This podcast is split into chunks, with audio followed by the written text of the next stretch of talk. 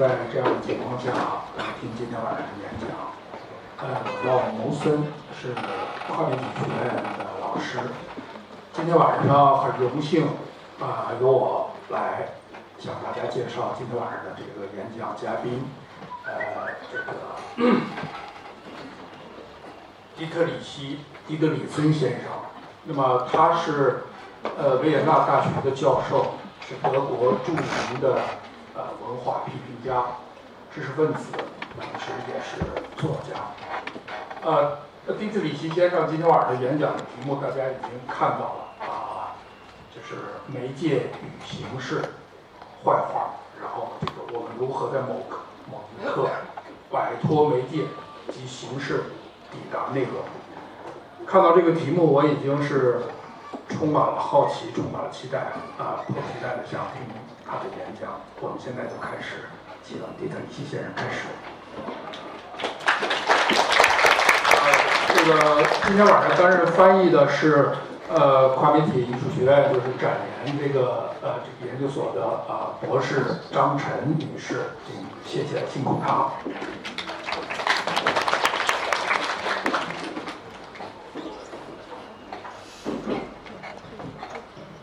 Thank you very much for having me here. Um, thank you very much for the introduction, and uh, thank you very much to uh, everyone from the uh, Academy for, for inviting me and bringing me here. Thank you for the translation, that will be uh, great. And um, yeah, uh, I'm talking tonight about um, a phenomenon, an artist, almost historical phenomenon um, which is almost forgotten in art history, uh, bad painting. Uh, but I think it uh, has an important, important uh, contribution to give to debates that we have today, still today. Uh, another good reason is that the most important ones of the painters I'm referring to, uh, Albert Oehlen, he just uh, celebrated his 60th birthday two days ago. and um, but these are just random facts. Uh, and but what I'm going to do is more proposing uh, theoretical and philosophical um, ideas around the the program of bad painting, um, rather than to uh, go too much into art historical um, details. Whether an art practice can and should be discussed as a medium is an old question. 啊，然后呃，那个迪德里克他他其实本来先说一下，他是属于那种，他本来不希望我我们会断很多，他希望可能就是说了他一大段话之后才呃翻译。然后我说可能这在中国不是一个很流行的做法。然后可能如果你说了那么多，可能学生想要锻炼英语的也没有办法锻炼到，所以说就需要打断一下他。然后他首先是非常感谢大家呃能够来到这里听他讲座，也非常感谢邀请呃学校的邀请。然后呢，他今天呃他是想用一个非常有趣的呃就是说一个历史的日子开始，就是其实九月十七号是那个就是。Albert Erland 的一个艺术家的生日，所以因为他等会儿会在这个讲座里面关于谈到这个艺术家的一个作品，然后所以他就觉得说想以这样的一个开头，然后来做。然后他今天所有的是关于一个其实现在已经慢慢渐渐的被人遗忘的一个呃呃关于一个叫做坏的话的这样的一个主题来说。当然他不会说的非常的深入，但是也会大致的让大家了解到。或者或者是说回溯到这个很有趣的这个话题当中。Whether an art practice can and should be discussed as a medium is an old question. And it is unnecessarily complicated because the word medium is used in many different ways, often synonymous with other concepts like genre, discipline, form of practice, craft, technical medium, storage medium, transfer medium, and so on.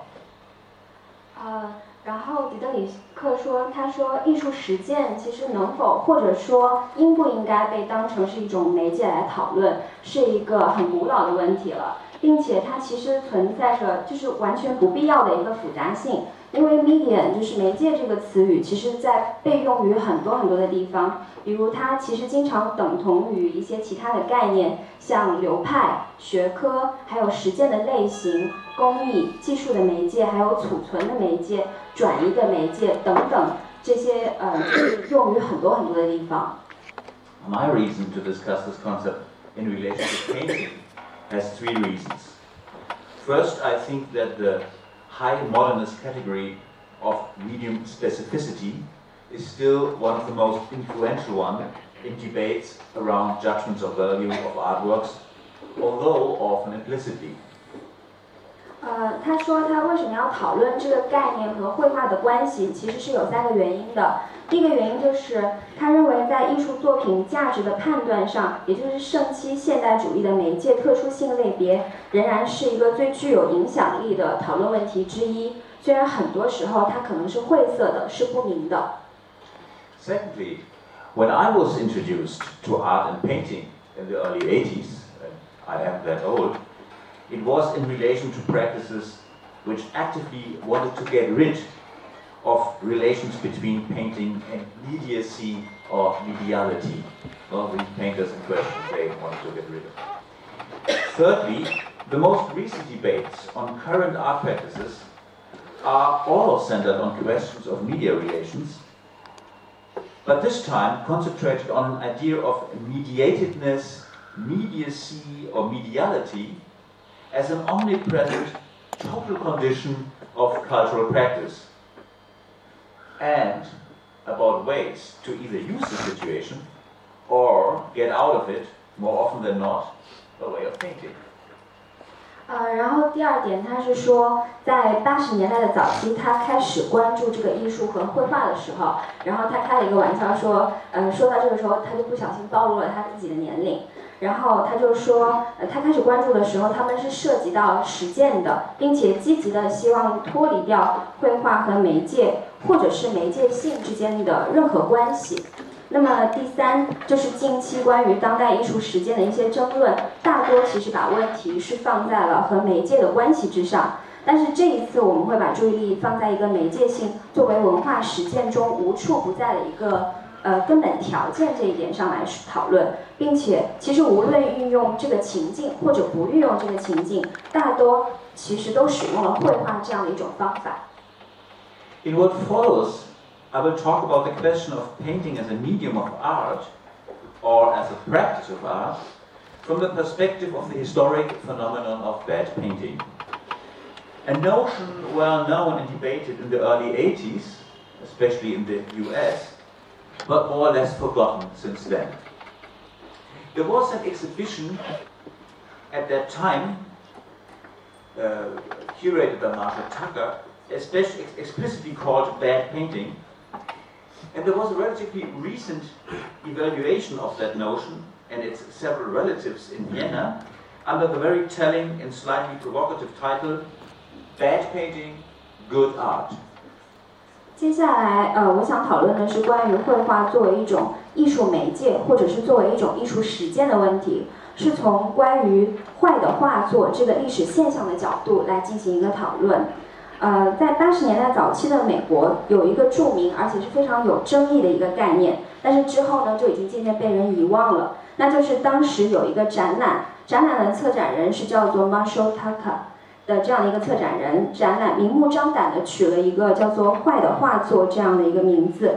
然后相对的，最近这个概念又重新出现了在人们的视野当中，被重新评估。在维也纳也出现了这样的相关物，也出现了一些，比如说稍稍挑衅的一些生动的一些展览的名字，比如说叫做“坏的绘画”和“好的艺术”。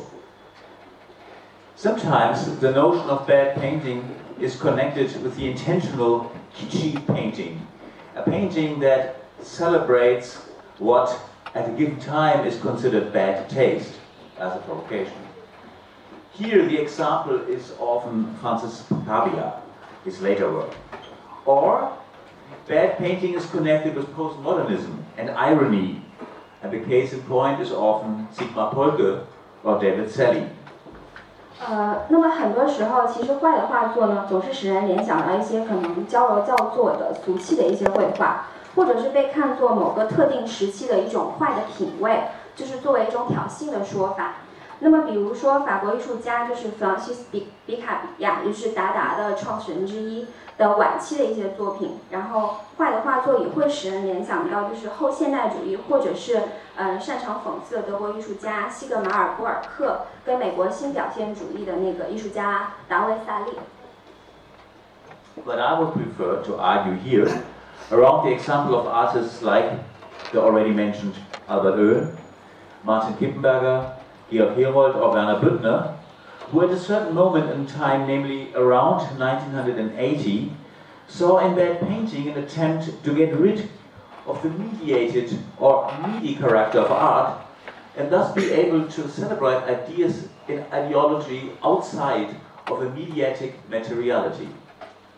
呃，然后在这里的话呢，我并不想以我之前提到的那些艺术家为例， 而是更愿意以德国的艺术家，就是阿尔伯特·厄伦，就是他说的九月十七号生日的那位艺术家，然后还有马丁·基彭伯格和乔治·赫罗德，还有维尔纳·比特内尔为例，因为他们在特定的时期，也就是大概是一九八零年。的时候呢，是认为说坏的画作是一种试图摆脱艺术媒介性质的这样的一种尝试，因此可以从媒介的材料性当中把概念和艺术形态解脱出来。 Although they knew this was technically impossible, they were not naive. Uh, uh, it was an option they were pondering for a while before they all moved on to different strategies afterwards. Their main discovery or their main investment seemed to be that bad painting would neither follow the fetishization of medium and material in high modernism, nor would it follow false and idealist ideas of immediacy which high modernism criticized in practices like photography or minimalism, minimalist sculpture, and which a modernist theoretician like Michael Fried called theatrical. Oehlen and his colleagues saw in their bad painting an anti-immediate art, which at the same time would not dwell in its specific immediacy. So it was not about innocent immediacy, and at the same time, uh, it was against media specificity uh, as proposed by high modernism. 呃，然后他说，虽然他们知道就是 在技术上其实做不到的，但是他们选择了在这个问题上思考一段时间之后，才转向去了一些不同其他的不同的一些策略。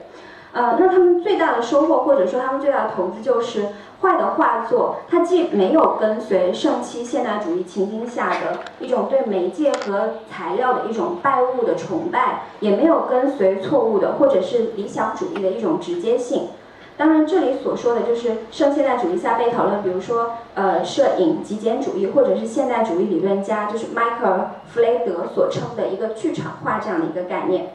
然后，阿尔伯特·厄伦和他的同伴就认为，坏的画作是一种反直觉的、反即时性的、即时性的一种艺术，同时它不会居住在某一个特定的媒介当中。I will now show you a few, a few examples of Oehlen's early work. I mean, his later work is different. This is from his early work.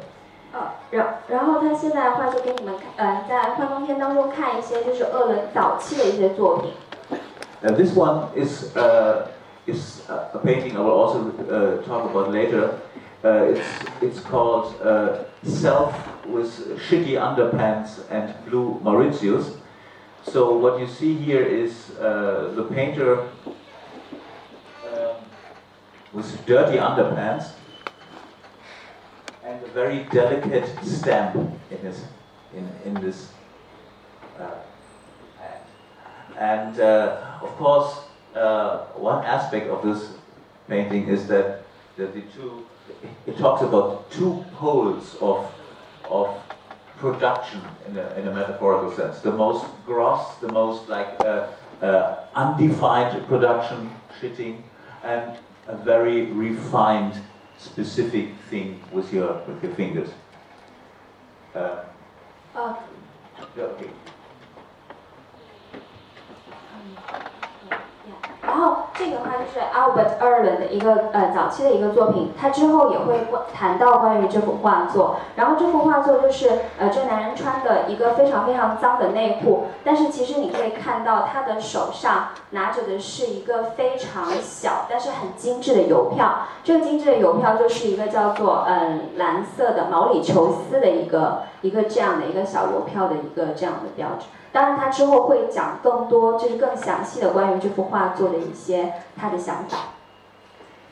This is uh, relatively recent. This is not one of the bad painting period, but it it shows the ongoing project of his to do variations on trees as uh, material. Uh, but this one is from the bad bad painting period, and it's called Auch einer, also one, uh, which is um, the title of the of a, a, novel by an aesthetic philosopher from the 19th century,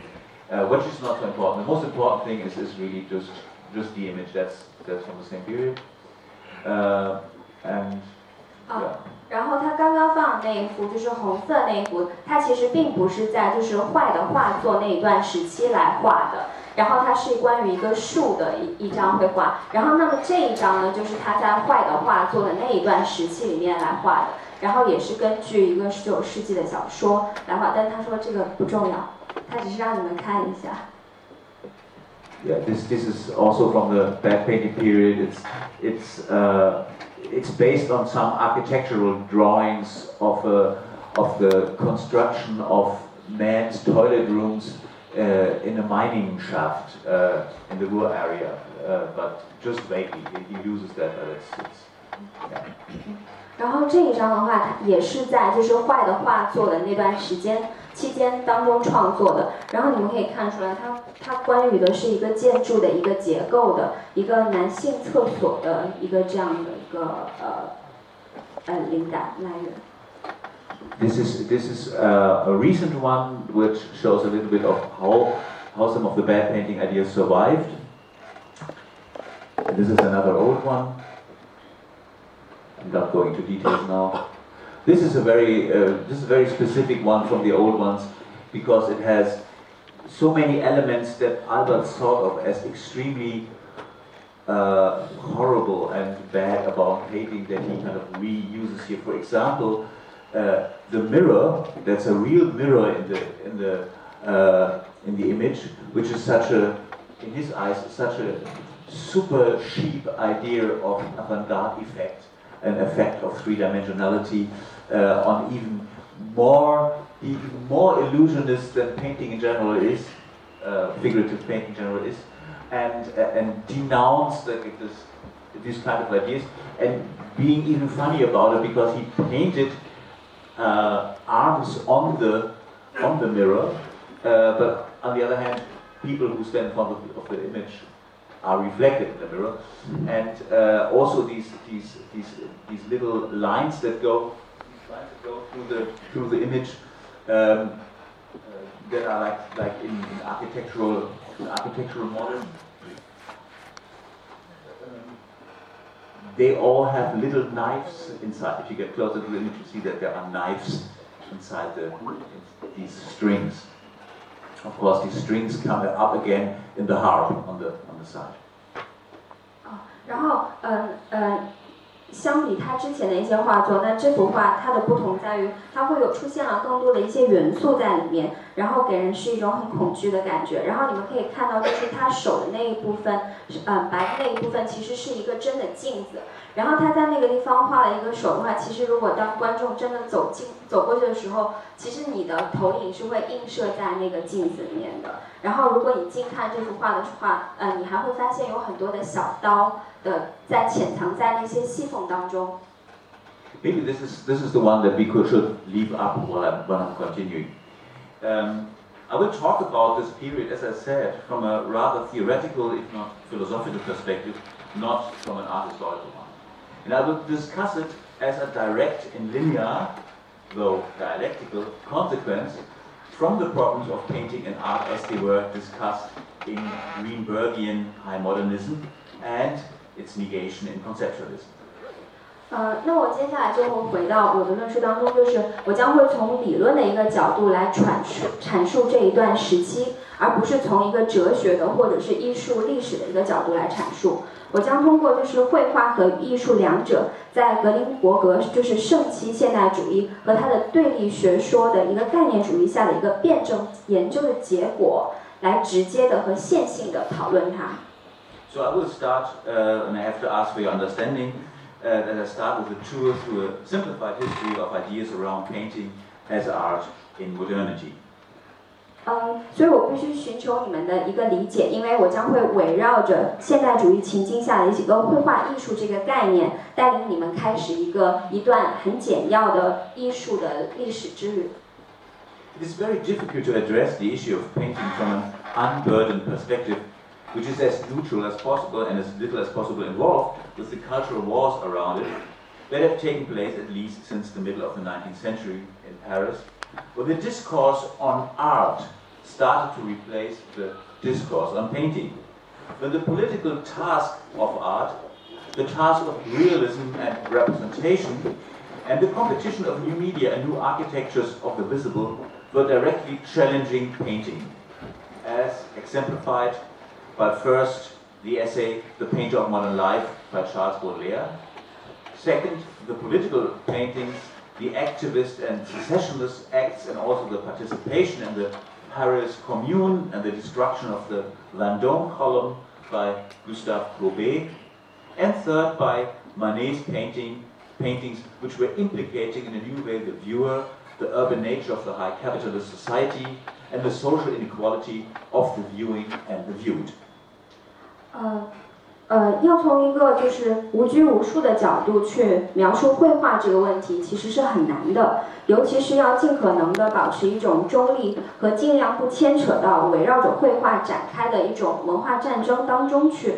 那么，这场围绕着绘画展开的文化战争，其实最早开始是在十九世纪中期的巴黎，也就是说，当时绘画的讨论被对艺术的讨论所取代的时候。那么他们的讨论，第一个就是，嗯，夏尔·波德莱尔的一个文章，关于现代生活的画家，他举例描述了一个艺术的政治任务、现实主义和表现的一个任务，新媒体和新的可视建筑之间，嗯的竞争，这三者对绘画艺术的一个直接的挑战。第二个就是居斯塔夫·库尔贝，他创造了很多幅关于一个政治活动家和分裂活动的一个绘画。然后，并且他投身于了一个巴黎公社的一个社会活动，然后参与了毁坏了这个为拿拿破仑一世建功的一个旺多姆柱。然后第三个就是马奈，他在呃他的画作当中暗示了一个观看者的一个新的方式，就是高度资本化的社会的一个城市的天性和观者以及被观者的一个社会的不平等性。Since then, if not already earlier, painting is just one way of addressing tasks and problems which also have been addressed by other competing forms of visual art and cultural industrial production, uh, in the sense of how this term was used by critical theory. One can maybe summarize the three art discourses introduced by Baudelaire, Courbet, and Manet as the discourse of contemporaneity, the discourse of politicization, and the discourse of self-reflexivity.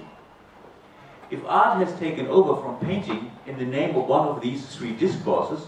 or in the name of all three of them, then painting has to address these discourses and their arguments.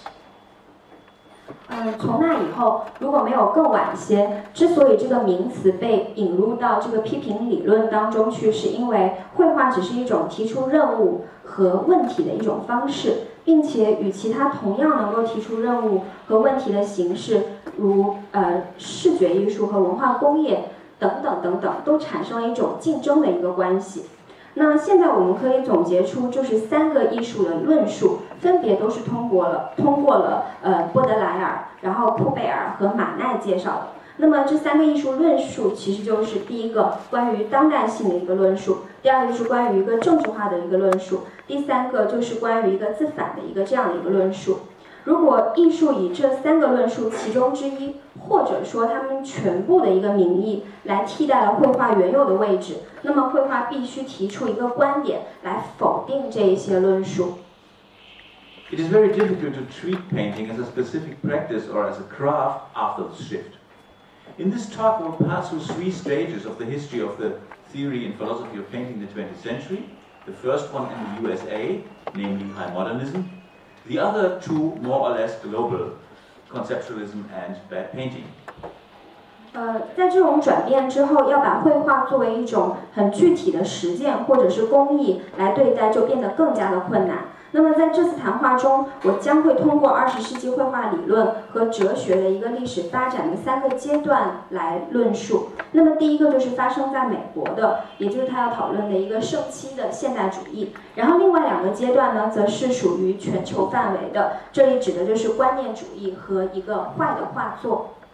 In these three stages, we can observe different attempts to either reconstruct or leave entirely the notion of painting as a central discipline and practice of visual art. And all three stages are complex matrices of affirmations and negations. The first stage is the last attempt to effectively neutralize the notion of painting and inscribe its practice into the notion of the medium. This has been done famously by Clement Greenberg in the middle of the 20th century. 嗯，在这三个阶段当中，我们可以观察到人们的许多不同的尝试。 是重新构建呢，还是把绘画这个概念完整的当做一种视觉艺术的核心学科和实践的对象，并且这三个阶段就像是一个由肯定和否定组成的一个复杂的一个矩阵，就是 matrix。然后第一个阶段是对有效中和综合一个绘画这个概念，并把它的实践融入到媒介这个概念中去的一个最后的一个尝试。那么这个着名的一个转变呢，已经被格林伯格在二十世纪中叶的时候完成了。By declaring painting to be a medium, he was able to give painting the relative objectivity of a practice determined by inevitable material conditions. Colors and a piece of cloth or textile, canvas which holds the dried color, a frame or an otherwise determined border, two-dimensionality, a flat surface, and so on. But to what degree are these material conditions adequately described by the category of medium, in which possible misunderstandings are lurking in Greenberg's position? 呃，通过宣称绘画是一种媒介，它能够给予有相对的一个客观性的绘画一种实践，而这种实践是由不可避免的一个物质条件来决定的。那么像颜色、布料，还有纺织物，然后带着干燥颜料的一些油画布、画框，或者带有确定边界的一个呃边缘，还有二维的平面等等等等。但是要到什么样的程度，这些物质条件才能够被媒介的分类充分和恰当的形容？这个疑问说明了呃格林伯格理论存在着一个被人误解的一个可能性。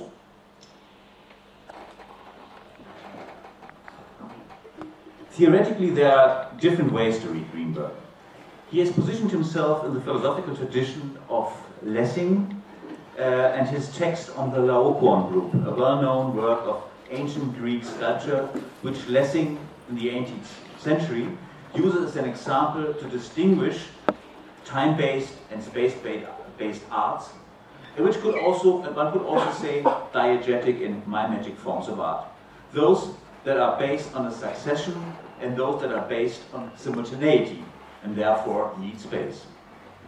理论上有很多种不同的方式来读，嗯，格林伯格，他把自己的位置是放在莱辛，就是关于拉奥孔的哲学系统的。我们都知道著名的一个远古希腊雕像作品就是呃拉奥孔。那么莱辛运用它作为了一个区分现代种类的一个例子，分为了比如说基于时间和空间的艺术、剧情的和模仿的艺术种类，还有基于一个继承和基于同时性，因此需要一个空间的一个这样的一个分类。When he is talking about painting, his conception of media thus is not so much our modern use of the term, which is based on the concept of technological media. which are always also connected with a certain form of public life, as it became common through the tradition of Marshall McLuhan. For Greenberg, a medium is rather a basic precondition of an art practice. It is it's a priori. 当莱辛谈到一个绘画的时候，他对媒介的概念和我们现代对于这一个术语的理解其实并不相同。在米歇尔·麦克卢汉理论的一个影响下，我们现代的媒介概念总是以呃与某种特定公共生活形式相关联的一种科技的媒介为基础的。那么对于格林伯格来说，其实媒介更多的是一个艺术实践的先决条件，它是先验主义的。But on the other hand, Greenberg transcends the almost banal idea that you can do with a certain medium or an art practice only what it materially allows you to do. He also insists that the relation of the artwork to its medium is not just one of an external instrumentality. The content of the artwork has to be its own media conditions, its own materiality. But this is not meant as a formalist retreat, rather the opposite. 但是从另一方面来说，格林伯格的理论它胜过了大部分的一些陈旧的一些说法，比如说，只有当物质条件允许的时候，你才能够完成一个特定的媒介，或者是艺术实践这样的说法。然后他还坚持认为，艺术作品与它的媒介的关系，其实不只是外部的手段或者是工具，艺术作品的内容也关于它媒介的一个状态，它的物质性。这不意味着是一种形式主义的一种撤退，它表达的恰恰是相反的意思。The medium of materiality of painting is not identical with its form, it is subject matter. It formulates concrete and specific tasks which can be solved by form. This normative idea of painting, and that is a very important point for our discussion, can only be articulated by distinctions from other possibilities, other painterly realities. And in most cases, such a distinction takes the form of a negation, or in our more recent and very often polite art world, it is an implicit negation. 绘画的一个物质性或者是媒介，不等同于它的形式。呃，作主作品的主题，它是一种从属的一个事物，它制定出了一个具体的、明确的任务，可以被形式解决的一个任务。这些关于绘画的规范想法，其实对我们的讨论是非常重要的，因为这种想法只能通过考察与其他的可能性、其他画家的现实的区别，才能够准确的表达，并且在大多数的情况下，在我们非常呃文雅和礼貌的这样的一个艺术世界当中，这种分别呃往往采取的否定方式是非常隐晦的。The negated other in the case of high modernism is illusion. Illusion can be found in any traditional idea of painting as an image of an absent reality, or as a window to the world.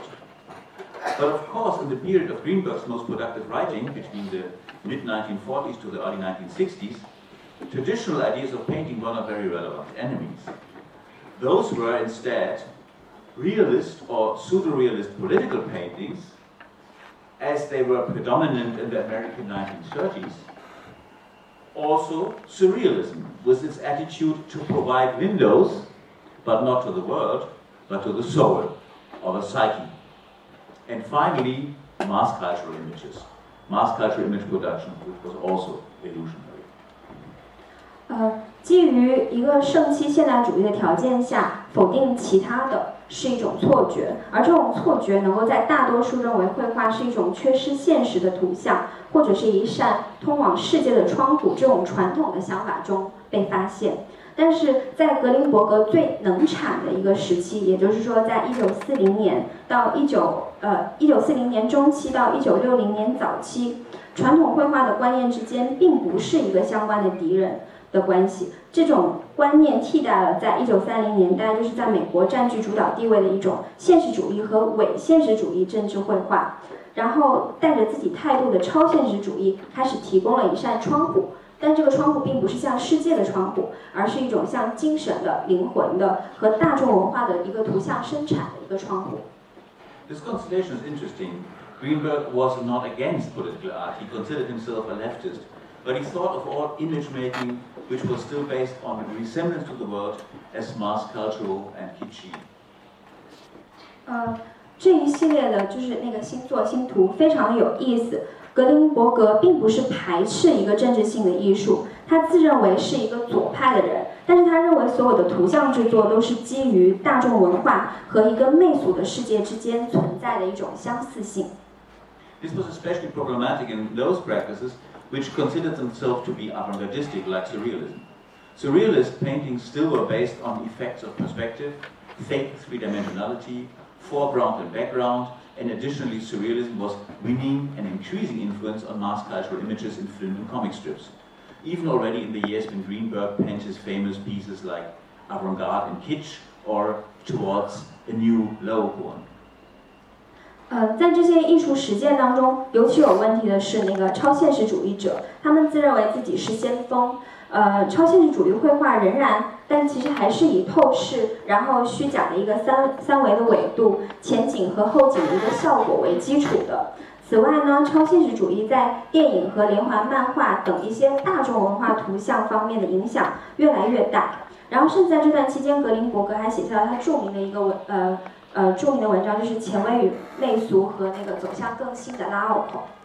Although only a relatively small circle of painters known as New York School or abstract expressionists found approval by Greenberg, whereas the next generation, from pop art to the several so-called new avant-gardes like Fluxus, etc., obviously were ignoring these debates as academic. although they ignored these debates, his influence remains strong in the art discourse and in art theory.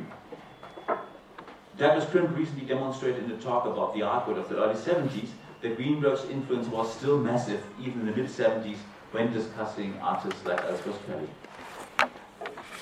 呃，只有一小部分，就是像纽约学派，呃，或者是抽象表现主义一样的画家，才能够获得格林伯格的一些青睐。反反过来，下一代的就从波普艺术到，比如说像激浪派代表的这些新前卫派，却并没有获得一个格林伯格的一个赞同。那么，作为一个学者，他显然忽视了这些争论，但是他在艺术讨论和艺术理理就是理论的这种领域上，依旧拥有非常强的一个影响力。那么，道格拉斯·克伦普就是最近在一次谈话当中就说出，呃，在19世纪70年代的早期的艺术世界当中，呃，格林伯格的影响仍然呃是非常非常巨大的。即使是在70年代中期的艺术家，比如说阿尔斯沃斯凯利，也受到了他的一个影响。I mentioned this constellation also because maybe it can be applied in an interesting way parallel to affairs in Chinese art in the last 30 or so years. But I can, I can only guess, you would have to tell me. Like in the American high modernist situation, there is a past of political painting and political realism, US art under the New Deal and the Roosevelt administration, and a future of pop art in forms of mass culturally influenced surrealism or surrealistically influenced mass culture.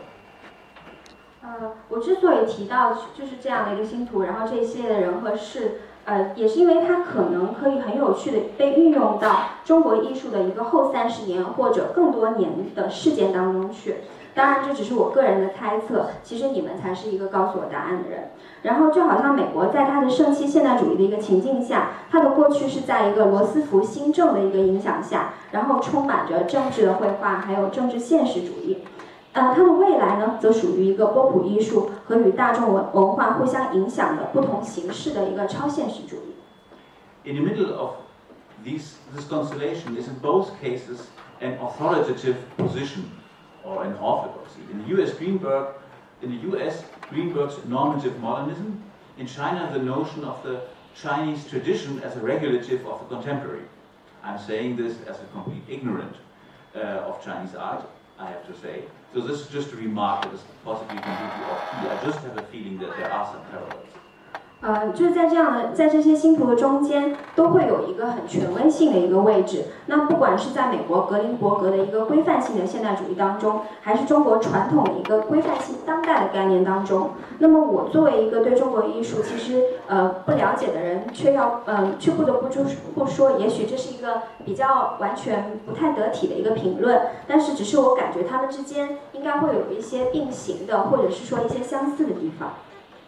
But in a way that high modernism was surrounded by its negated and negating contemporaries, political realism of the Roosevelt 30s, pop art of the 60s, and surrealism,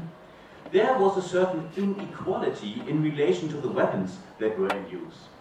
Pop art, realism, and surrealism were not strongly based on aesthetic theory and a philosophy of art. They had other discourses of legitimacy. Rather, they were based on the implementation of ideas of image making into painting, which were born often outside of painting. 呃，通过圣圣期现代主义对自己的一个否定和对一个同代人的一个否定，那么政治现实主义、波普艺术还有呃超现实主义之间存在一种必然的一种不平等性，而且这种不平不平等性是来自于他们所使用的一种武器。嗯，波普艺术、现实主义和超现实主义并不是牢固的，就是基于一种美学理论和艺术哲学的。他们其实是基于把图像制造放在绘画当中去执行这样的一个概念，而这种概念它通常是在绘画之外产生的。The advantage in the struggle with high modernism was the fact that these forms of image making were omnipresent and familiar to contemporary audiences. But this made the position even weaker discursively in relation to high modernism, since the nucleus of the high modernist argument is the fight against mass culture as a great betrayal of the people. 嗯， Okay. 他他们在与这个圣期现代主义的一个战斗中的一个优势，就是是他们的图片制作形式是 呃无往不在的，对于当代观众来说是熟悉的。但同时，其实这也制造了一个与圣现代、圣期现代主义抗衡的一个弱势的一个位置。为什么呢？因为圣期现代主义的一个核心观点就是，嗯，反对大众文化，就是对人民群众一一种巨大的背叛。It took till the late 60s and even longer that the global movement of conceptualism was able to respond to high modernism on the level of its own territory, the field of art philosophical category building. Conceptualism, that's the, especially in the writing of the group Art and Language, or it was Lawrence Weiner, argues that nothing is gained in the modernist struggle for enlightenment and against illusion by exposing the technical material conditions of painting as long as the social, political, and linguistic fundament of the idea of art or the ideology of art remain untouched. 嗯，直到六十年代末，甚至是更长的一段时间，嗯，观念主义的一个全球运动，才让自己能在自己的一个领土和一个艺术哲学分类构建在这一水平上回应这个盛气的现代主义。然后，艺术语言组织的一个作者就是劳伦斯·维尔认为，只要艺术的一个意识形态和艺术思想的一个社会政治的基础和语言学基础不被动摇，那么现代主义将在努力获得启启示，并且通过揭示绘画的一个科技物质条件来反对幻象的一个过程中一无所获。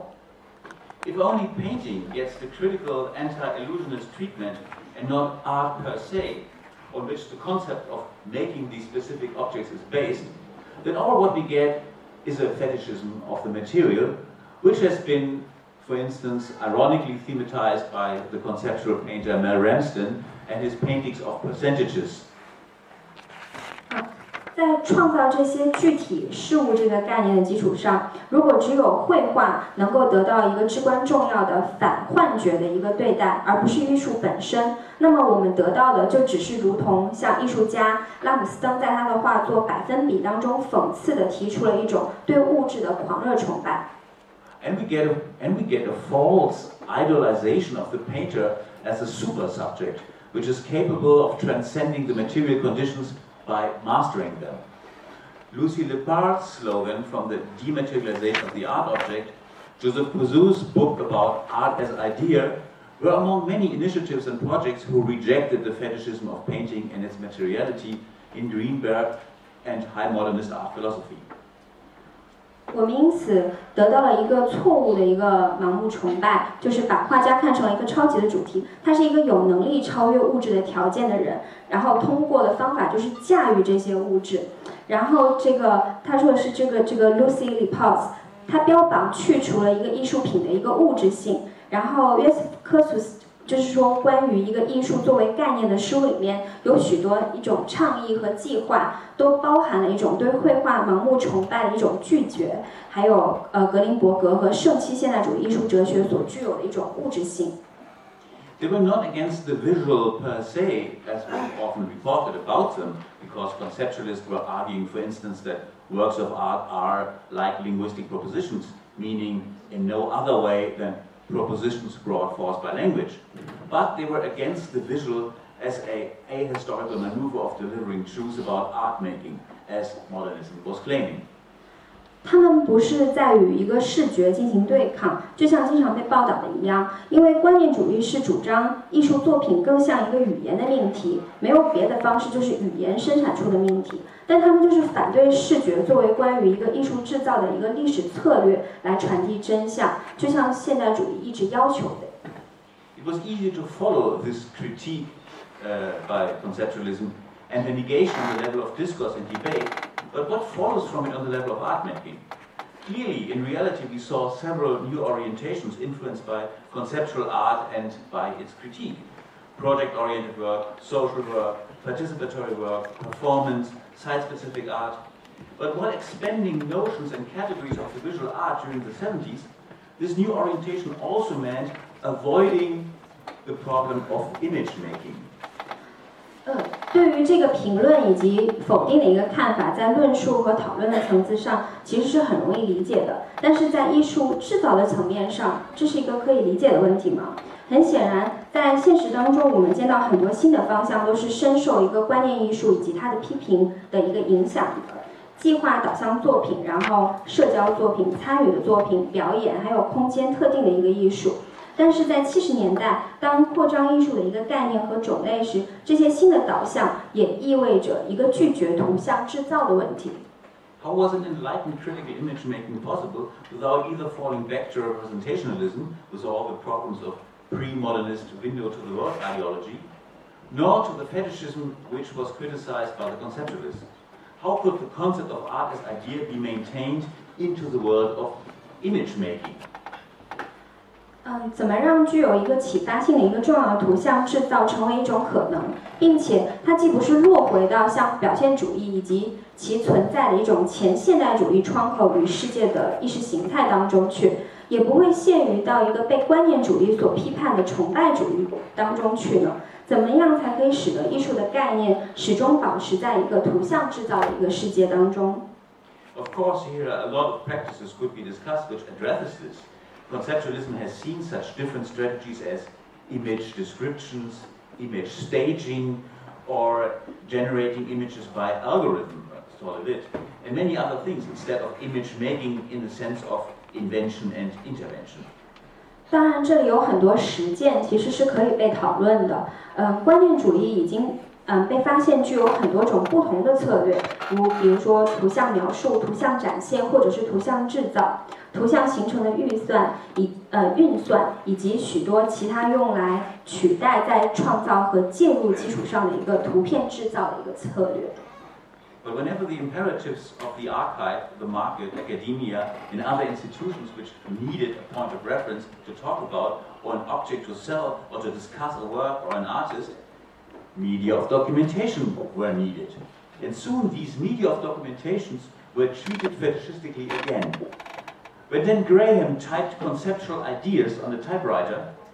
it took only a few years and the typeface of this typewriting acquired the same auratic qualities which function in a similar way as fetishes as uh, painting did 20 years earlier. 呃，但是每当就是档案的、市场的、学术的，或者是机制需要 参考来讨论，需要一个物体来买卖，或者是需要一个作品来讨论，或者是艺术家，那么一个记录的媒介就变成是必须的。那么很快的，这些记录的媒介又沦为了一个拜物主义的东西。那么当那个丹格雷厄姆把关键性的一个概念，就是在打字机上敲击出来的时候。但是只花了很短的几年时期时间，就把原本这些打字中的一个字体需要的一种灵韵的一种质量，变成了和恋物，呃，就是拜物的一样的一种功用。The embrace of the amateur photography and even videography as a tool of document was widespread and decidedly anti-auratic or anti-fetishistic. But the less objecthood was available, the more aura was gained and accumulated by the remnants, leftovers, props and materially cheap documents. 人们对于一个业余摄影，还有业余摄像作为一种就是记录工具的一个爱好，它其实是被广泛的传播的，并且具备了一种坚决的反灵运性。当然，事物的一个物性越少，其实它获得的灵韵也会越多，并且通过这些残留物，然后道具和物质上廉价的一些记录文件，不断的积累起来。The veneration of objects was not possible to be avoided. It came with materiality and collectibility, and thus with the existing system of the art world, not so much with the objects that this system would deal with. You could criticize and negate its structures as much as you wanted, but as, but as long as this critique was based on the making and selling of objects or documentations of the avoiding of making objects, which still would become objects, it was impossible. 对于物体的一种尊敬感，呃，是不可能避免的，因为它是与物质性和可采集性一同时到来的。 那么，同样的与艺术世界的系统也是一起一起的。你可以尽可能的去批评或者是否定它的一个结构，但是只要它是以一种物品的制造和买卖为基础，以避免制造物体的记录为基础，那么它仍然还是一个物体，这是肯定的。Two strategies emerged at the end of the seventy s One was to focus away from the making or documenting to the staging, marking, commenting of already existing images. Be it from art history or mass culture, which was exemplified by the so-called Pictures Generation, named after a show curated by Douglas Crimp in 1977, Sherrie Levine, Cindy Sherman, Jack Goldstein, etc. This strategy had its forerunners, of course, in pop art, and its successors in appropriation art, and the rise of the curator and the curatorial sensitivity among artists today. 嗯，在七十年代的末期，两种策略已经开始形成。一种就是从专注于制造或者是记录，转向了一种展现、标记和评论已有的图像。一个是来自于艺术历史和大众文化的称谓，也就是图像时代，证明了这一点。那么这个称呼取自于一九七七年道格拉斯·克瑞普策划的一个展览。那么展览的艺术家当中呃里面包括了像呃谢里莱文，然后 Cindy Sherman，嗯辛迪雪曼，然后杰克戈尔斯坦等等。那么这个策略在波普艺术当中也有它的先行者，并且在今天的挪用艺术还有策展的兴起，以及就是艺术家的策展敏感度当中都有它的一个继承者。This strategy had the advantage of reconnecting the findings of conceptual art with the visual practice. And pictures are images as objects, be it objects of discussion or objects of investments and commerce. So they allowed the discussion of their objectness, their mediality, and their materiality, but not via fetishization of these qualities, but in relation to their image content. But this strategy had more or less given up on image making as image inventing, concentrating on art making and image discussion or image framing. 这种策略在用视觉实践去重新连接概念艺术的实践上有它的优势，并且照片是图像是以图像为对象的，让他们成为讨论的对象、投资或者是商业的一个对象，所以他们被允许讨论他们的一个对象性、媒介性和物质性，但是并不是通过一个拜物这些性质，而是通过建立和图像内容的一种联系。这种策略或多或少的放弃了一个作为图像创造的图像制造和图像讨论以及图图像的一个框架。Bad painting, on the other hand, as an alternative strategy, was very strong on image making, inventing pictorial content, often even bordering on the surreal. On the other hand, it was strongly gestural. the exposed inabilities of bad painting were always displaying themselves as marks of the presence of a human hand. The bad component often was reached by awkward compositions, unorthodox coloring, the absence of following rules of handcraft or style, and by obvious incongruencies between plan and execution. But they were all still readable as marks of a human being. 嗯，坏的话，从一方面来说，在图像制造上说很注重，嗯，创造图像的一个内容，经常就是近乎一种超现实。那么另一方面，坏的话非常也非常注重一种肢体语言，就是在暴露的一些缺陷当中，坏的话它总是把人类的手作为一种标记来表现自己。这种坏的作品经常有一些很尴尬的成分构成，比如说非正统的一个着色，或者是一些手工的规则，还有一些风格的缺失，或者是一种很明显的计划和执行之间的一种不协调性。但是它们作为人类的一种标记，其实仍然是可以被解读的。So this aspect of bad painting really reintroduced the exceptional individual, the genius painter back into contemporary art. A figure which was heavily criticized and almost absent in and after conceptualism. At the same time, this continuation of the Picasso Beuys myth of the charismatic ideal was also constantly attacked in bad painting. Kippenberger, for example, spoke again and again of the ridiculousness of the persona of the artist and produced plenty of caricatures of himself as an artist. And one of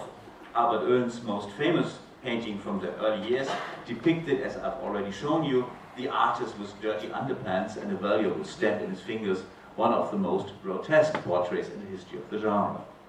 呃，所以这方面的话，的确在引入了一个卓越的一个个人的呃这种情况。那么天才的画家回到一个当代的艺术当中，一个肖像在观念艺术之后就被 呃被沉重的批评，几乎是消失了的。那么同时，像毕加索啊，还有博伊斯，他们很很非常有魅力的这些概念，也在坏的坏的概念当中被持续的一个攻击。像马丁，嗯，基伯贝尔格一再的诉说一个艺术家形象一种荒谬性，嗯，制造了大量关于自己作为一个艺术家的一种讽刺画。然后阿尔伯特·厄伦早期就是呃，大家之前有见过的这样一幅画，就是描述了一个艺术家和他的脏内裤，还有那非常值钱的那张呃蓝色毛里求斯的邮票，在他的肖像当中。那么在历史的流派当中，可以是被称为一个非常荒谬的一个肖肖像画。So did bad painting try to solve the problem of the inevitability of the becoming fetish of form and or material of artworks by discrediting form and or material, by negating their importance as media in any sense? Somehow. They believed something like pure content or the propositionality of artworks, in which the conceptualists believed, could not be achieved by asceticism or by withdrawal from the necessary materiality, mediality, or formality, but by fully addressing those and attacking them. 那么坏的话，到底有没有从就是各个方面尝试去解决这种不可避免的，就是变成拜物的形式、怀疑的形式的艺术作品的材料，和否定它作为媒介重要性的材料的一种趋势呢？呃，不管怎么样，观念主义者他们相信艺术作品的一种纯粹内容或者它的比例，并不是通过苦行。还有摆脱对物质、媒介或者形式的需求来达成的，而是要通过彻底的提出这些问题、攻击并且克服这些问题来达成的。It was a similar idea as the punk rock philosophy of the same period, which believed that music could only be saved from commodification by being attacked. Of course, the attacked and destroyed is not immune against fetishization, but the process of reception, aesthetically and commercially, which finally leads to this result is not one that comes as a surprise. It is not a flipping of the entire enterprise when it has actively articulated the aporias it was in from the beginning on, when it dealt with the question of mediality, materiality, not as doable task, a problem that can be solved, but as a drama, a conflict, a tragedy, which has to be experienced by humor, disgust, self-hate, but also as an opportunity to position something like content by antagonizing their point of view. Their art as idea as not in the perfection of the formal, the reflection of materiality and mediality. They often argued that it's important not to fall for the conceptualist illusion of being able to stay clean as an artist, to remain methodologically coherent. 在同一时期的一个朋克摇滚的哲学，其实也有一个相同的一个观点。他们相信音乐只有被攻击，才能在商业化当中保存下来。当然，这种攻击和毁坏，并不是对一种爱物主义的免疫，而是一种在美学上和商业上缓缓接受的一个过程。嗯，最后得出的结果并并不会令人吃惊。当他积极的表达出难点的时候，这并不是整个事业或者是企业的一个终终结，相反的，这是一个开始。当他开始面对关于一个媒介性、物质性。和或许还有形式性这三个问题的时候，并且他并不把这三个问题当做一个可以完成的任务，或者是一个可以解决的问任务，而是把这三个问题当做需要通过像幽默，然后还有厌恶，或者是自我痛恨，还有很多种不同的这样的情感去感受的戏剧冲突或者是悲剧，而且并且把它当成是一种机遇。通过综合或者是反抗他们的一个观点。他们的艺术观点在规范上是的不完美，然后媒介性和物质性的反应来给内容的一些事物做出做出一个适当的定位。他们经常争论说，有一点是非常非常重要的，就是我们不能限于呃，就是沦陷在一个概念论者对于要保持一个纯粹的艺术家的幻想当中，也不能总是去维持方法论上的一种统一。But all this talk of attack assumes that historically, in the period I'm talking about, painting was still an established practice, the central discipline of art production, and thus worth to be attacked. But precisely that was not the case, and not the intention. Painting was not an untouched and uncriticized discipline. It was discredited around 1980 by a lot of events and developments. 但是，所有我讨论绘画时所涉及到的这个时期的所有历史性的一个攻击的一个假设，都已经是一个建立呃已经建立的一个实践，是艺术生产的一个核心学科，是值得被攻击的。但是，准确的来说，这并不是这样，这也并不是我的一种意图。绘画其实并不是一个不可以动摇，然后不可以批判的学科。在一九八零年前后，它就已经被许多事件和活动抹黑过了。The historical linearity of high modernism and conceptualism was not even the strongest of, the, of them, of the, of the attacks. It was especially in the then still not very discursive backwaters of art debate, like in Germany, a kind of wild positivism for new media and new image worlds on one hand, Beuysian and post-Beuysian charisma-based post-fluxus and performance practice on the other, which discredited the act of painting as retarded, especially among young artists. So when the people I mentioned picked up painting, they did so because it seemed to be a dead horse, a completely discredited medium, which only by attacking it again and using it against all good reasons, by means of double negation, would regain the possibility of content and the absence of fetishism. 嗯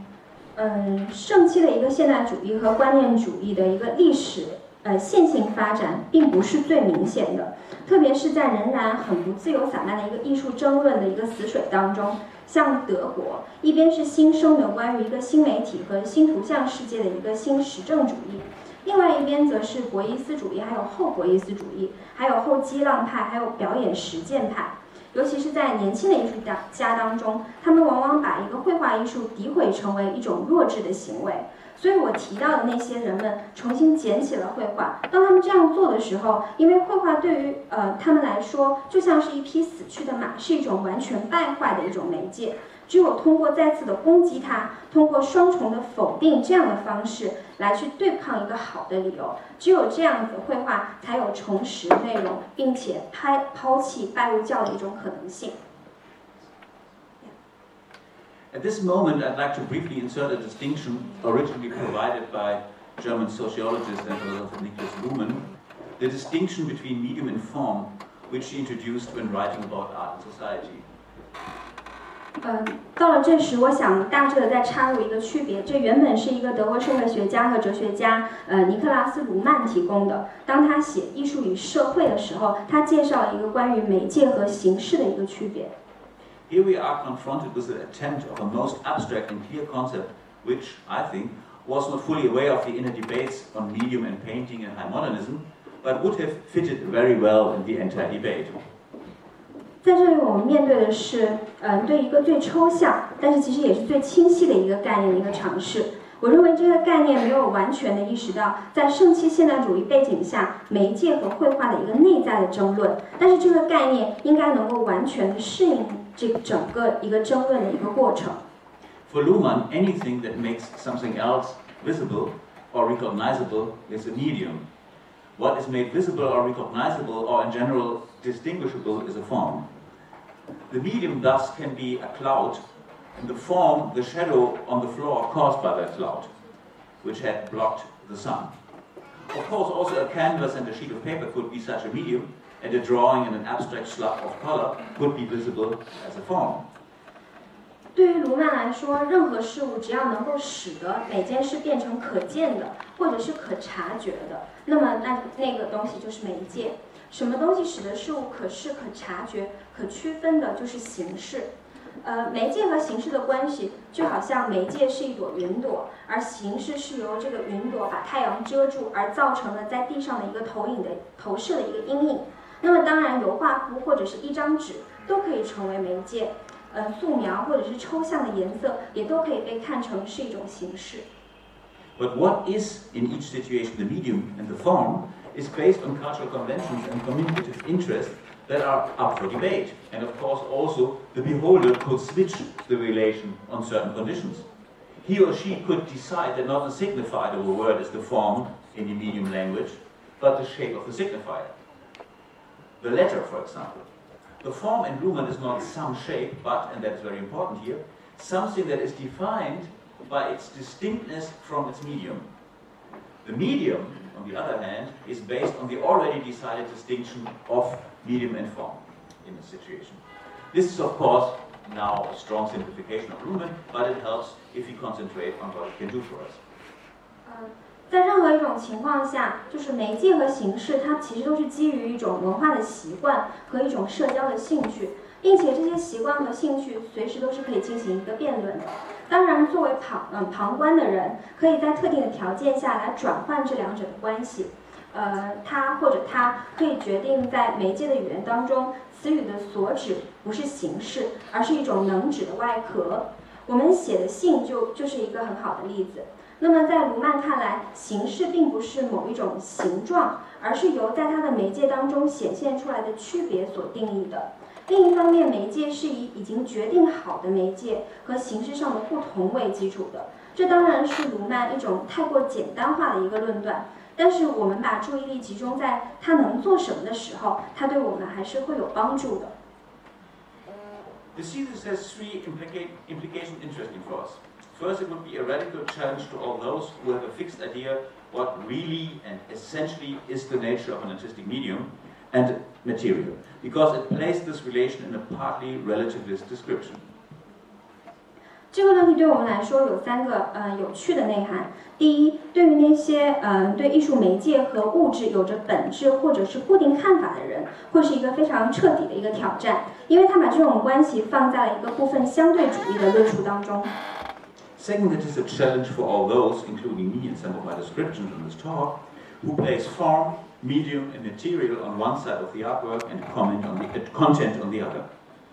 第二，他挑战了那些包括我在这次谈话当中的一些描述。嗯，谁把形式、媒介和材料放在艺术作品的一边，而却把内容放在了另外一边呢？In Luhmann's distinction, so-called content is an aspect of form, and they are both on the same side, with medium on the other. It is a bit more complicated, but that would go too far. Thirdly, this distinction still leaves the problem of high modernism. The medium can still not be reached by form by what artists in their self-understanding since high modernism try to achieve. The critical discussion of medium in the form becomes, so to speak, pointless because it is always already a part of the distinction that is the basis of each work of art. Each act of decision continues to distinguish the form of the medium.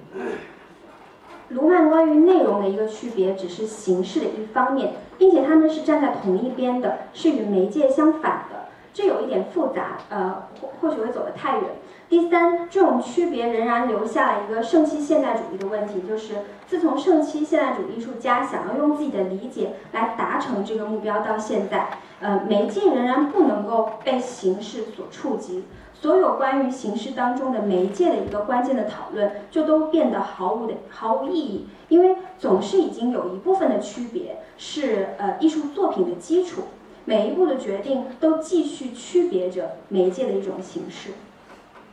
the relation of artistic decisions to the specific relation of form and medium is always based on the distinction to the medium. To reflect the medium in the form does not suspend this rule. All it does is declare this reflection to the meaning of one form, but not really dealing with the medium, nor its materiality, in the naive or direct meaning of the imperative of self-reflexivity. But what one could say about high modernist practices like abstract expressionism with Luhmann is that it tried to solve this problem by trying to minimize this necessary difference between medium and form. 从艺术决定的关系，然后特定形式和媒介的关系，总是基于媒介的一个区别。反映在形式当中的媒介并不会废弃这个规则，它所做到呃做的就是声明这个形式意义的反应，而不是真的处理媒介和物质性必要的一种自反性的一种直接的意义。我们可以说，圣西现代主义的实践，比如说像抽象表现主义，尝试着解决一种试图缩小媒介与形式必须的区别的这样的一个问题。The artists I was talking about were not necessarily aware of this terminological and conceptual innovations by Luhmann, but I think that their practice of bad gestural painting was some kind of gut reaction to the structural and logical dilemma that one could see with Luhmann in the classical high modernist imperative of media specificity as a form of self-reflexivity. This self-reflexivity was always already there in any post-traditional work of art which thought about its method and practice. But it was also logically term limited, finite. 我所谈论的一个艺术家们没有意识到卢曼在术语上和一个概念上的一个创新， 但是我认为他们对于一个坏这种姿势绘画的实践，就是对一个结构困境和一个逻辑困境的一种直接的反应。那么这种反应，我们可以借助到卢呃卢曼在这个呃经典的圣西现代主义关于必要的媒介特异性作为自反的形式的这样的一种说法中观察到。那么这个自反性已经存在于任何思考它的方法和实践的一个后传统一个艺术作品中，但在逻辑上它其实是有限的。This was understood by the so-called bad painters at a time when also the other three imperatives of modern art that I mentioned in the beginning were highly endangered. Be contemporary, be political, and be self-reflexive. All these artists had in the 1970s been politicized and part of radical leftist movements before they seriously started their artistic work, which in part was to them, biographically, a maneuver of disappointment and withdrawal. And finally, the beginning of the discourse of postmodernism was its suspension of the imperative to be contemporary and its embrace of pastiche endangered the last of the three imperatives of art of the last 150 years.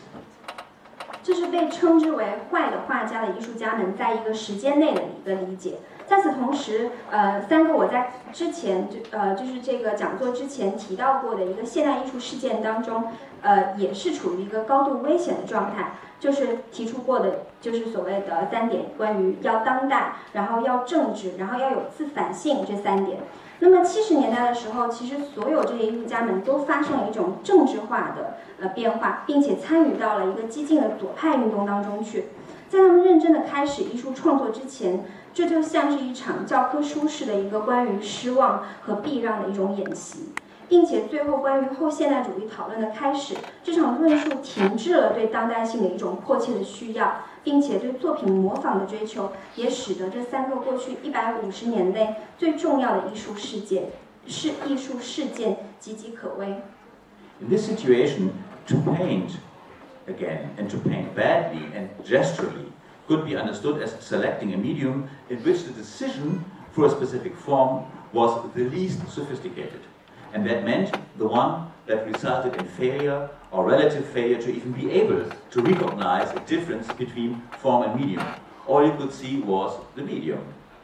嗯，在这样的情况下，画坏的画，画带肢体语言的画，可以被理解为选择一种最不起眼的媒介，并且在这种媒介决定了特定的形式。 这意味着，这将引导了一个失败的，或者是相对的失败的，去重新认识形式与媒介的差别。你所能看到的，就只有媒介。The painting was nothing but a signaling painting, or signifying painting. Brushstrokes, gestures, colors, which did not follow any painterly logic or any painterly insisting on a distinction to other possibilities, but seemed to be arbitrary, indicating nothing else but painting. 呃，绘画就只是信号的绘画，笔触、姿势、颜色，并不是跟随任何绘画的逻辑，或者是坚持其他可能性的区别，是更加随心所欲的，只是关于绘画本身的一个东西。Look, someone is having a lot of fun with paint, but is not mastering it at all, and thus avoiding any relations between medium and form. So far, this would not be too different from what a Pollock painting achieves, but with quite different means. But they added content, anecdotal, literary, and political reference point into the mass of color and canvas.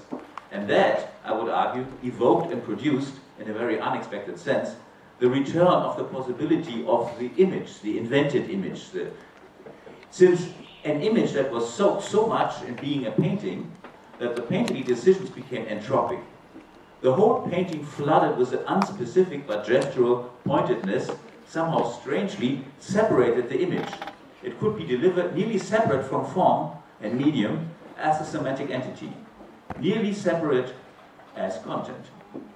嗯，他说，看，有很多人其实，在绘画当中得到了欢乐，但是不是通过靠操纵它这样的一个方法，因此阻止了一个媒介与形式的一种各种关系。 比如像波洛克的画就是这样，但是又有些区别。他们在大量的一个色彩和画布当中加入了许多有关微型的文学的和政治的一个参照点。我要说的就是引起和生产了非常预料不到的图像可能性的一种回归。那么自从图像被绘画所呃淹没，画家的一种决策开始变得混乱无序。那么整个绘画都充满了一种不确定和姿势的一种棱角。那么这些从某种意义上来说切分了图像，这可以理解为在语义学的一种实体上，从形式与媒介的分割，内容几乎完全的分开了。All these early paintings by these artists had long or provocative titles which referred a lot to the German and European history and the aporias of relating to it as an artist in a meaningful way, while at the same time feeling the imperative to it. 所有这些艺术家的一个早期绘画作品都有着或长或者是非常挑呃挑衅性的一种标题，那么常远呃远呃引用了这个德国、欧洲的一种历史，也常透露出一种艺术家本人对于将其与画作联系起来的一种犹豫，但是同时又觉得呃是必要的这样的一种心理。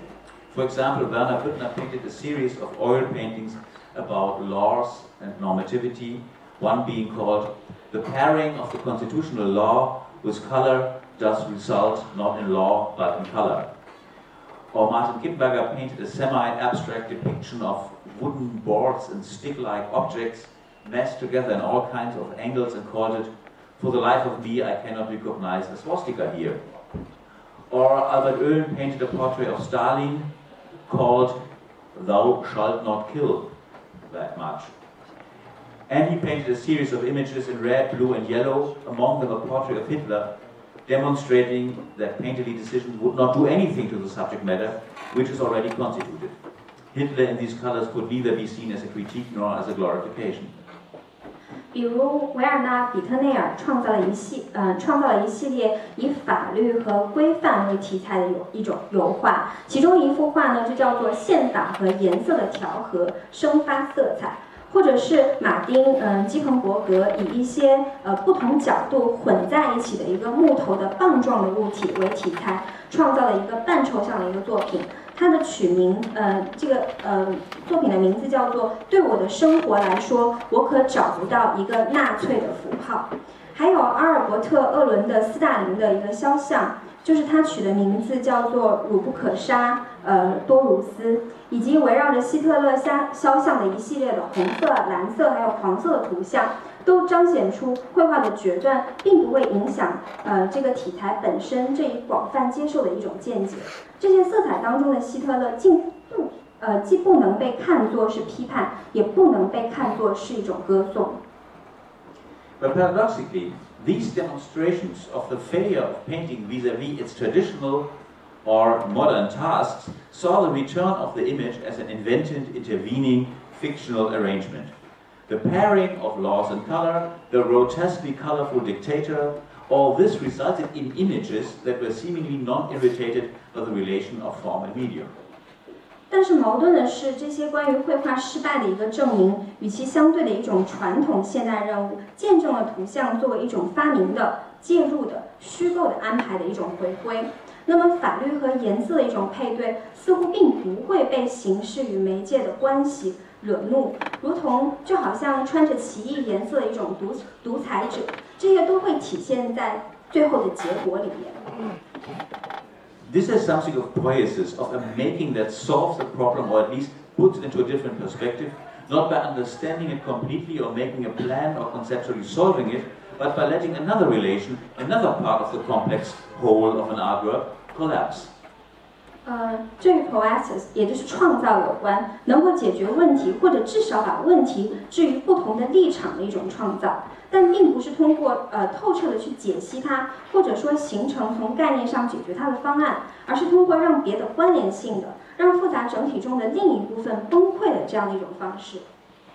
The medium form problem at the heart of modernism and its critics and opponents would collapse in a form that is no longer distinct from its medium only by a minimum, thus uninteresting or more simple, bad. This bad and painterly uninteresting painting led for a moment to a strange and fluid autonomization of the content, the subject matter, the image beyond its delivery as painting. And that is a success of the making without rational plan, a poiesis if not poetry, but not so far from this notion. 呃，关于媒介与形式的问题，问题，当形式不能或者说只能最低限度的一个跟媒介区分开来的时候，因此而无趣的或者更直白的说差劲的时候，那么媒介与形式这个处于现代主义及其批评者和对手的一种核心问题就会崩溃。嗯，这种差劲以及绘画上的一种无趣，产生了一种特殊的内容题材的一种自由化，使得图像超越了它绘画表现的形式。而这并没有一个理性的方案，完全是一一种创造的成功，是一种 poiesis 成功，即使谈不上是诗意的，但是也相差无几了。So this poiesis, I'm referring to a doing that makes sense only in the doing or uh, or from the doing. No one could anticipate it, uh, its results alone from theoretical, uh, from, from theory alone. And the other result is that thus, at least for a moment, the skeptics of the skeptics of modernist and conceptualist paintings, painting were able to follow the imperatives of modern art once more. They were non-repetitive, they were contemporary without pastiche, they were political to the degree that they could at least produce meaning and content again, and finally, they were not necessarily self-reflexive, but could point at the border of the self-reflexivity issue. 只有创作这个行为本身，它才会发生意义，这是始料不及的。而另一个结果就是，至少短暂的让对现代主义和概念主义的绘画持怀疑态度的人，能够再一次认同现代艺术的一种迫切需要。它们是不可复制的，现代而没有拼贴。它们可以生发出意义，创造出内容到几乎带有政治色彩的这样的地步。最终，他们虽然并不必然的去进行一种自呃自省，但是至少指明了自省问题的一种边界。There were a lot of other problems then that I can only point at here. Of course, to arrive at a non-painterly painting, one would have to be very painterly, at least after a while, when becoming an artist on the market with a signature and some of them, of these painters, become, would become later very formalist. 有很多其他的问题，我在此只能点到为止。当然，要达到达到一个摒弃绘画理论、超越技巧而作画的一个境界，画家必须具有一个很深厚的一个这样的功底，至少应该是一名很成熟的一个这样的画廊艺术家。他们当中的一些人会变得非常的形式主义。Others were pushing all the new space of meaning that they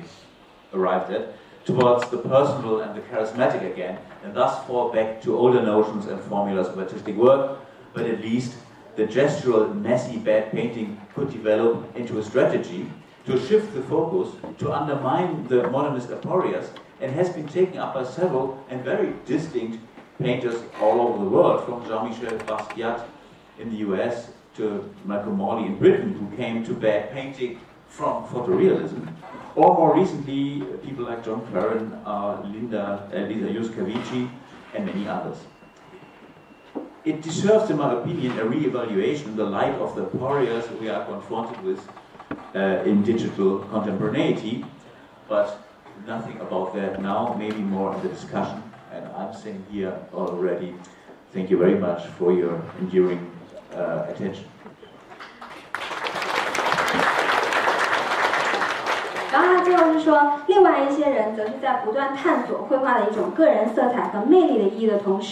复辟了以往的一些艺术的原理。但是至少，呃，忽视技巧的差劲的这种画，能发展成为一种转移焦点的一种策略。那么，破坏现代主义难题和被一些非常不同的一些画家，比如美国艺术家就是让·米切尔·巴斯奎特，还有从摄影现代主义过渡到一种坏的画作的一个英国艺术家，呃，马尔科姆·莫雷，然后甚至新晋的一个艺术家就是约翰·科伦，还有他呃后来提到的就是一个呃，Lisa，呃，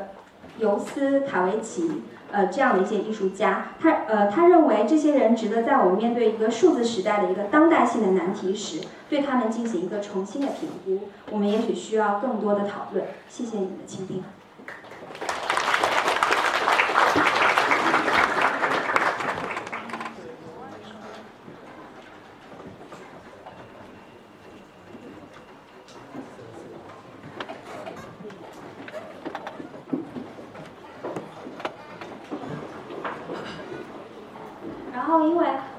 他说他，因为他其实学的东西真的比较理论性，然后比较辩证，所以呃，就可能听起来会有一些吃力。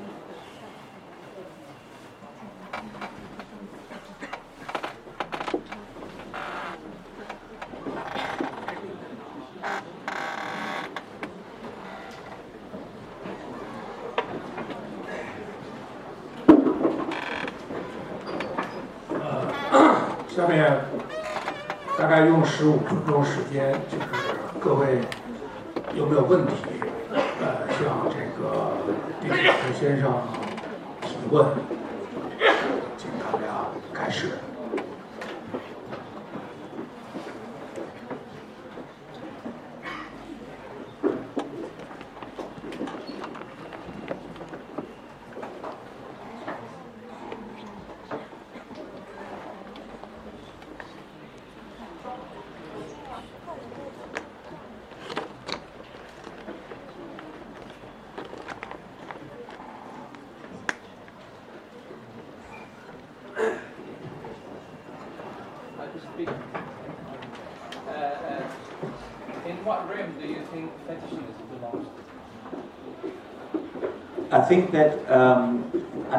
actually referring to the critique of of um, fetishism um, in the course of the development of uh, practices that came after conceptual art, when uh, basically the original uh, conceptualist critique of um, of the um, uh, high modernist imperatives uh, fell, so to speak, back on um,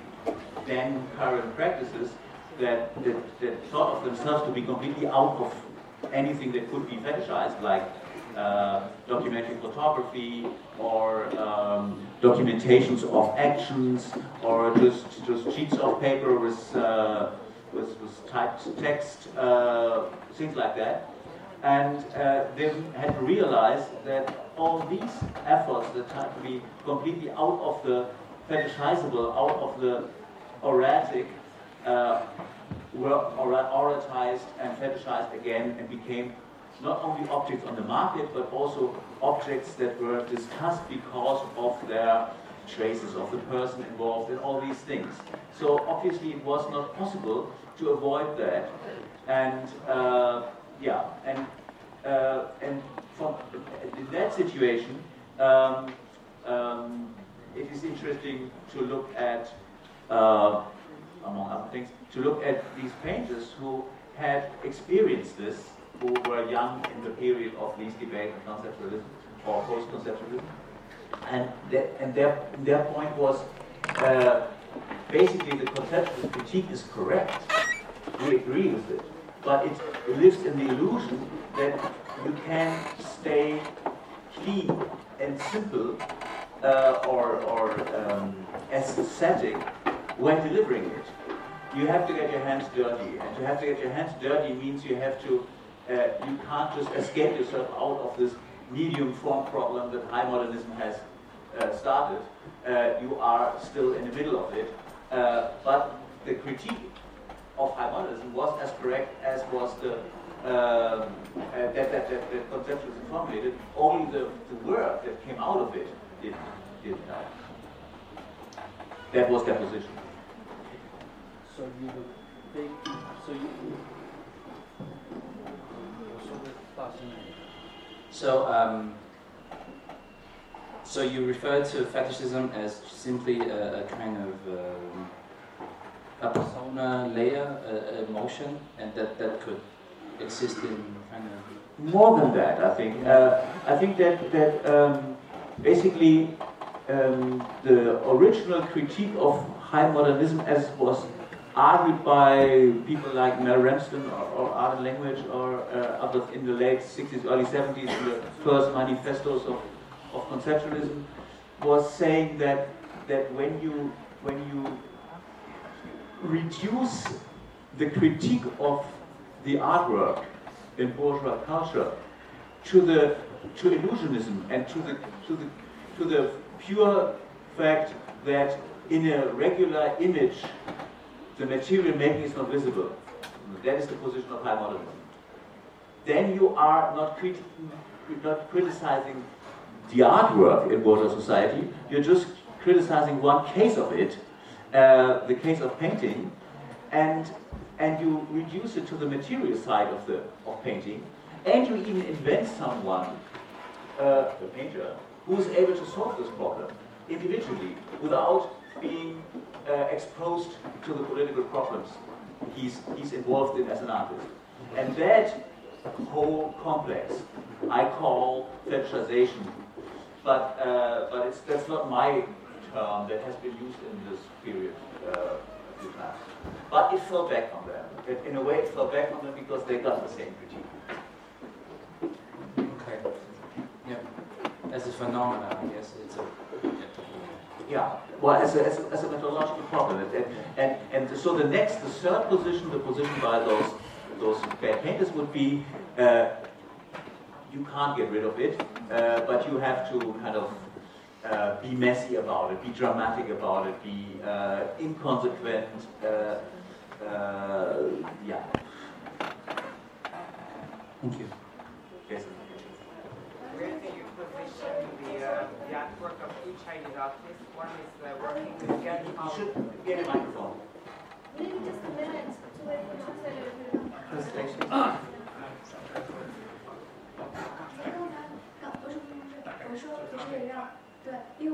走走神了，然后说可不可以那位同学？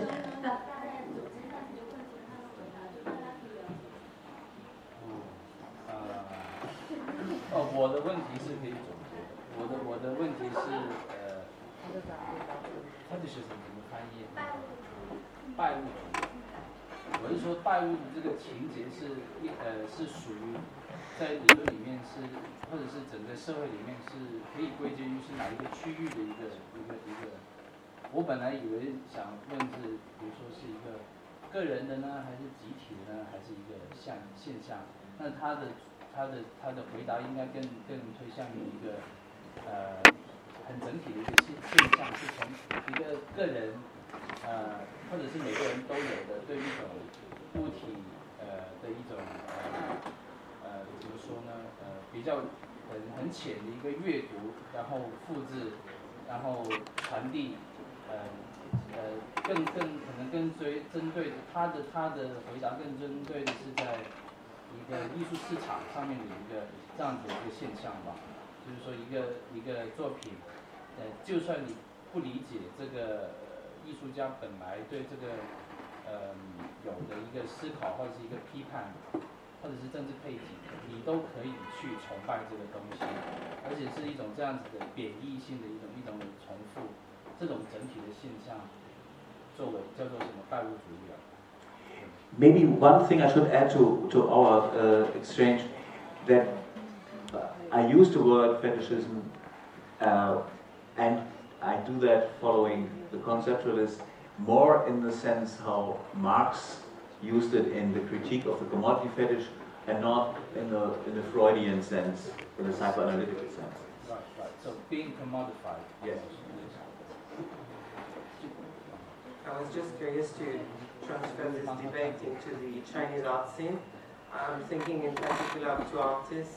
most famous of them, Zhang Huan and uh, Cai Guoqiang, um, who respectively use uh, gunpowder and ashes like very low, um, low material, I would say, poor material kind of thing. So yeah. what's your, what's your idea about this? Um, I think uh, it's, um, I mean, in the period of, of bad painting, there was one notion that was very widespread that was called uh, techniques of disgust. Uh, not so much low, but disgusting techniques or, or tasteless techniques. Uh, things that, that had to do with weird plastic or, uh, or, uh, or some kind of uh, colors that would fall apart or very cheap acrylic, things like that. Um, but I think, I think it would be, it, it, it, it is not enough to,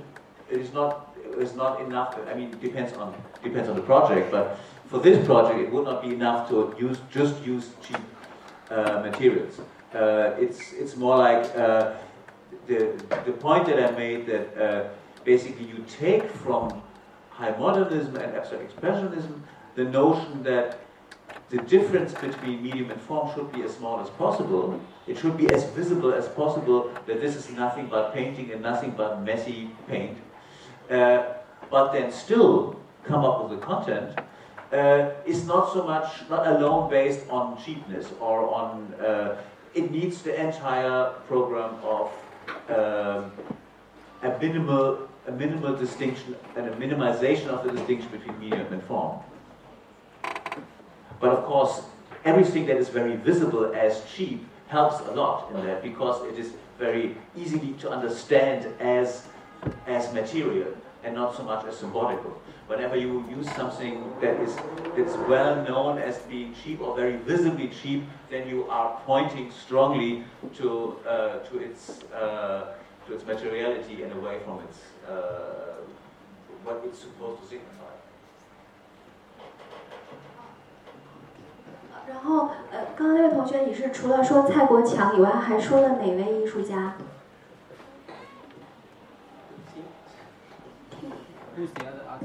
？Who is another? author? Who? Who? 哦，张华。啊，